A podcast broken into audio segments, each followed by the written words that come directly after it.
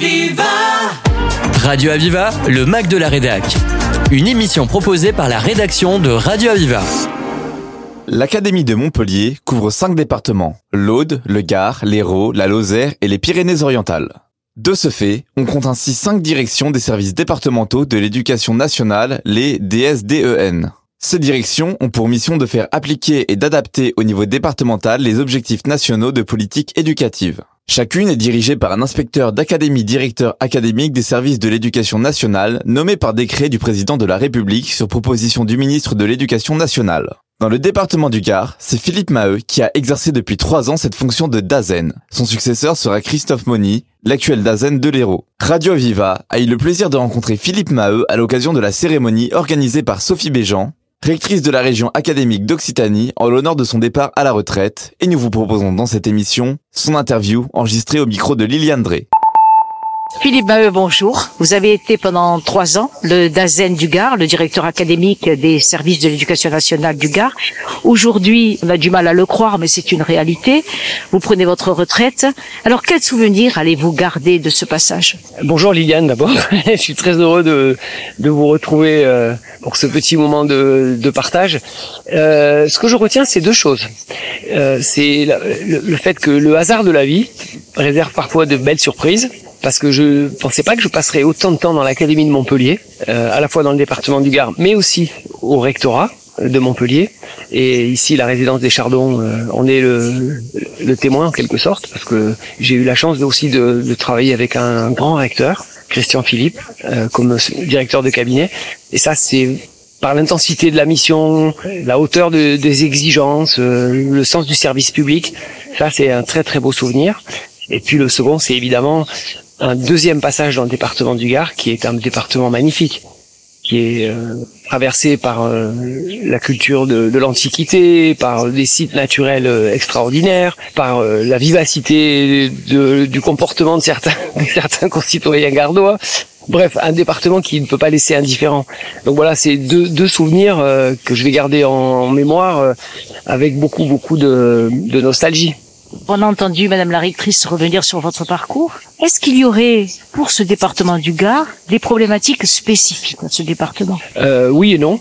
Euh, bon, on, a, on le sait, hein, le département du Gard est un, un, département qui est quand même en situation de précarité sociale forte. Il est dans les quatrième ou cinquième rangs euh, au niveau national.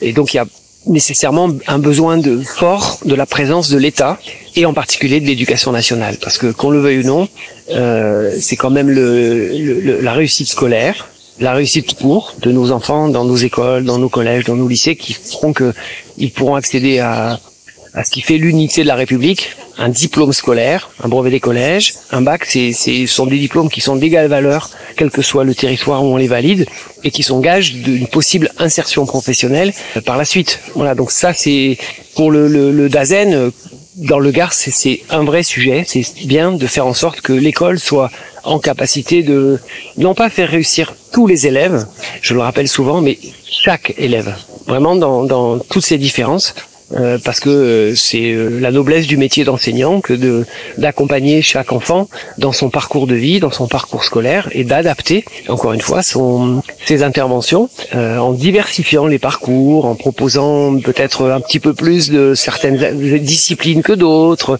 en étant plus ouvert sur les adaptations possibles, ce qu'on appelle souvent l'autonomie des établissements, voire même l'autonomie des écoles. voilà, parce que la, la vraie question c'est diversifier les parcours oui, mais pour rejoindre quelque chose qui est unique, je parlais d'unité, c'est bien un même diplôme qui doit, doit pouvoir être accessible à tous les élèves ou à chaque élève euh, tout au long de son parcours. Voilà, donc une, une caractéristique, euh, oui et non, encore une fois, parce que besoin d'école, oui, c'est sans doute euh, parmi peu de départements en France, un département qui en a vraiment besoin.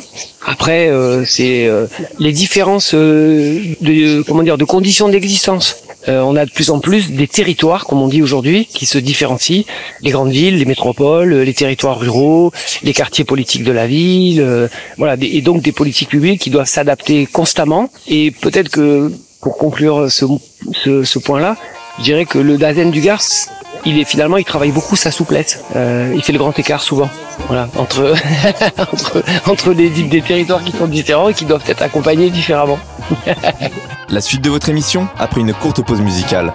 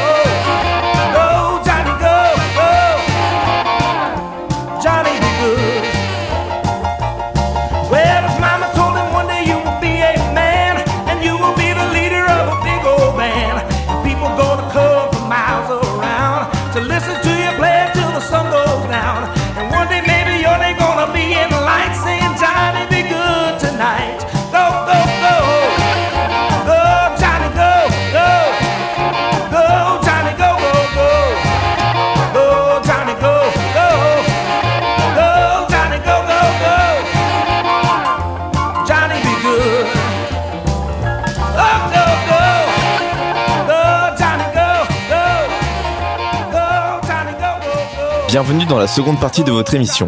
Dans la première partie, nous parlions de Philippe Maheu qui a exercé durant trois ans la fonction de Dazen au sein de l'Hérault.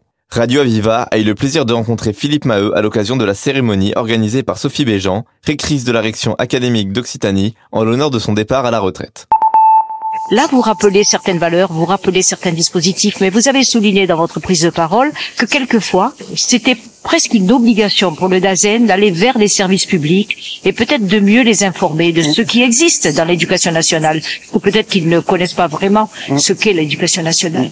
Oui, c'est quelque chose, euh, moi qui arrive à la fin de mon parcours, c'est quelque chose sur le, pour lequel je suis de plus en plus convaincu. Euh, faire en sorte que l'école s'ouvre euh, sur son territoire, comme on dit, donc euh, vers les parents, évidemment, vers les parents d'élèves, vers les élus, et euh, oui, les autres services de l'État, parce que bien souvent, euh, on demande beaucoup à l'école, euh, on lui demande parfois peut-être trop. Euh, D'ailleurs, les enseignants sont parfois perturbés parce qu'on leur demande à la fois d'être sur les savoirs fondamentaux, mais en même temps d'être très vigilants sur des sujets plus, plus éducatifs. Hein. Euh, Je pense à l'éducation à la vie sexuelle. J'ai même entendu euh, un, un président de, de, de la SPA, la Société protectrice des animaux, dire qu'il fallait qu'à l'école, on commence à apprendre aux enfants à, à ne pas se séparer des animaux domestiques l'été. Enfin, oui, on- voilà. Donc, je pense qu'il faut que l'éducation nationale, d'abord, euh, ait confiance en elle, euh, parce que C'est votre beau, la confiance? oui, oui, la confiance dans voilà, les enseignants sont, sont des, des, des cadres de haut niveau qui euh, disposent d'une faculté à penser l'action pédagogique, inscrite évidemment dans les priorités de notre pays, portée par le ministre et puis par les recteurs, mais localement, ils sont capables de, de décliner ces priorités justement en fonction de leur, de leur territoire. Quand on est enseignant dans une petite école rurale à trois classes ou dans un grand lycée euh, comme Joffre à Montpellier ou Daudet à Nîmes, on fait le même métier, oui, mais le contexte d'exercice, il est quand même très différent. Et c'est là où justement les enseignants sont, sont très précieux et c'est la raison pour laquelle il faut leur faire confiance parce que euh, ils peuvent décliner ces mêmes priorités en prenant en compte des enfants qui sont différents.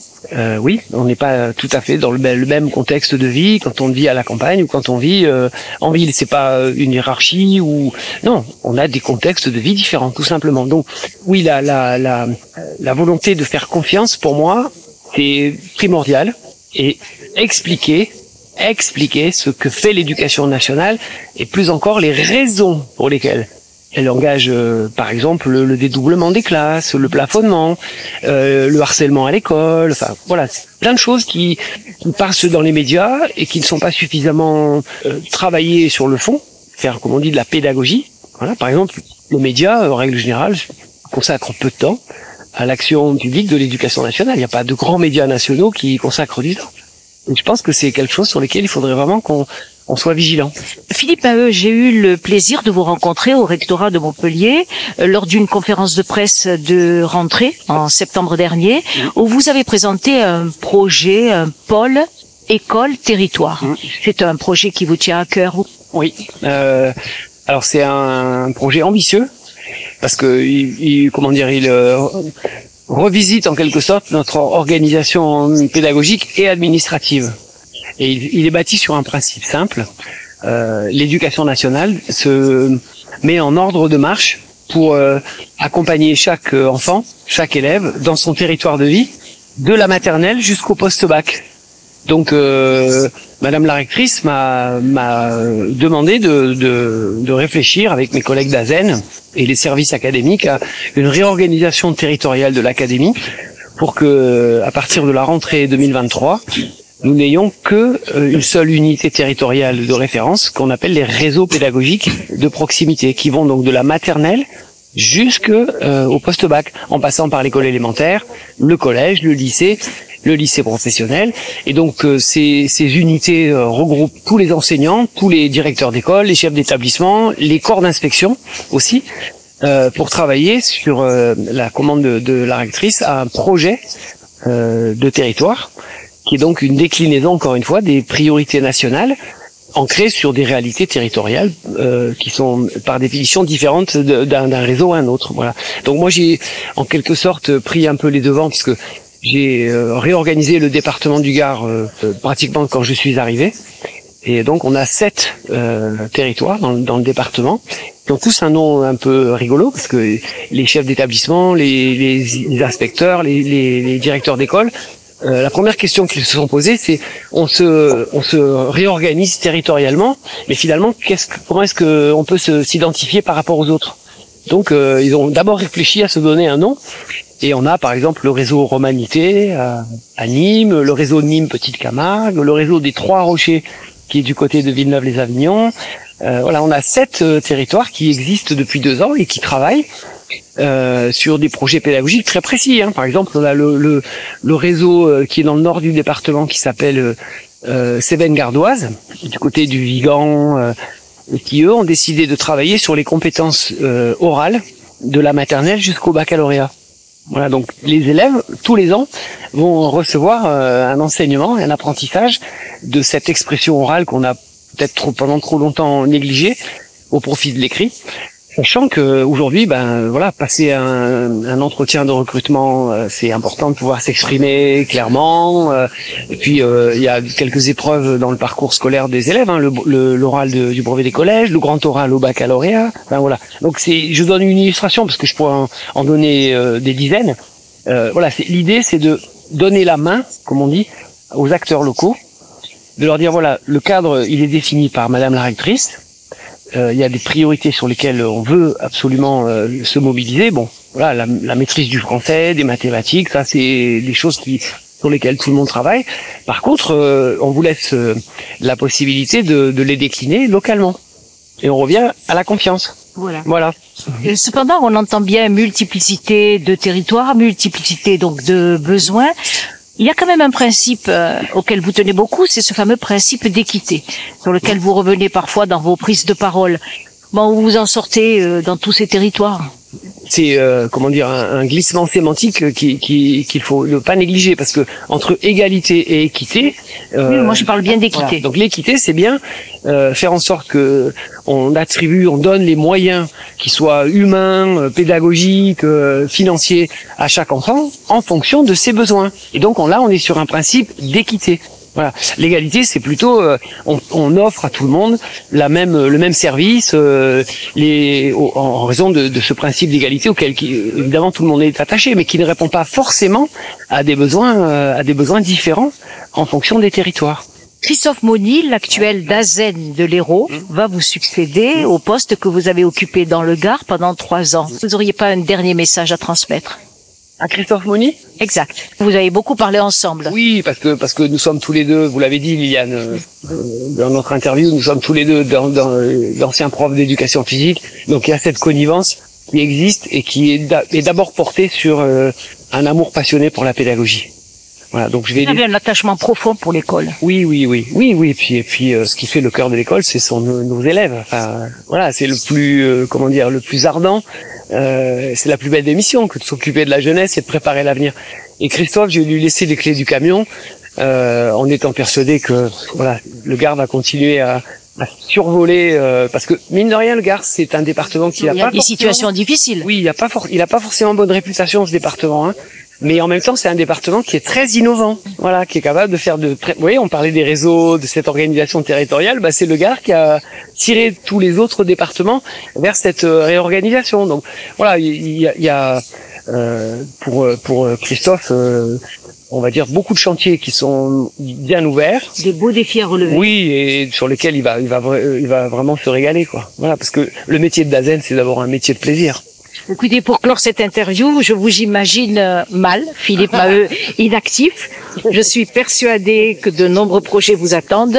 Euh, Vous en avez déjà un dont vous pourriez nous parler? Euh, ouais, mon premier projet là au mois d'août, c'est de rejoindre la très belle ville de Salzbourg, qui organise tous les ans un festival dé- dédié à l'opéra de Mozart. Voilà, donc oui, c'est tout simple, mais euh, je vais prendre mon épouse par la main et je vais aller écouter un Don Giovanni auquel je, je cours depuis des années et des années.